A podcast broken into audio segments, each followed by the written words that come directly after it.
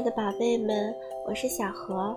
今天我们要听的故事叫做《米奇妙妙屋之圣诞礼物》。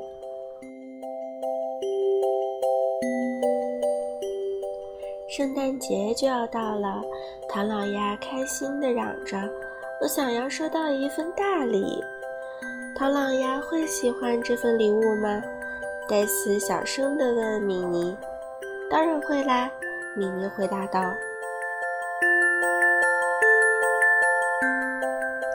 唐老鸭对自己的礼物好奇极了，他发现从米妮手里掉下来一张自行车店的名片。难道大家要送给我的礼物是一辆自行车吗？唐老鸭来到了自行车店，老板说，为了给好朋友买圣诞礼物，米妮把自己的自行车卖了。自行车店老板还告诉唐老鸭，米妮陪着米奇去了书屋。唐老鸭赶到书屋，他看到了米奇卖给书店老板的书。接着，唐老鸭又在宠物商店发现了布鲁托最喜欢的骨头。唐老鸭觉得很纳闷：圣诞节是收礼物的日子，难道大家都不知道吗？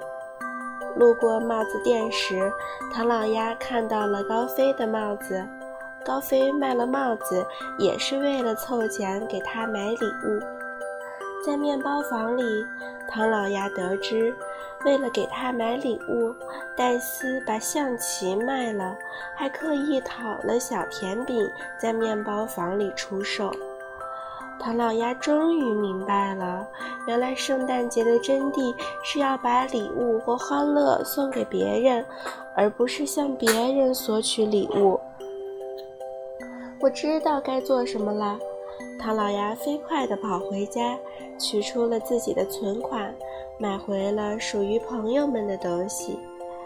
圣诞节终于到了，唐老鸭把礼物一一送到朋友们的手里，并给了每个人一个热情的拥抱。唐老鸭也拆开了自己的礼物——一个存钱罐。唐老鸭高兴地跟大家说：“谢谢你们，你们让我明白了圣诞节的真谛，这才是最好的礼物。”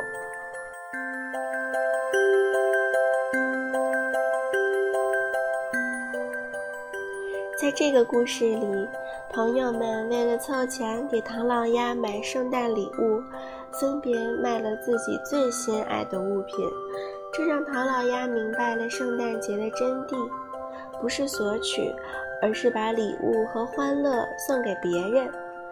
分享和给予会让我们收获更多的快乐。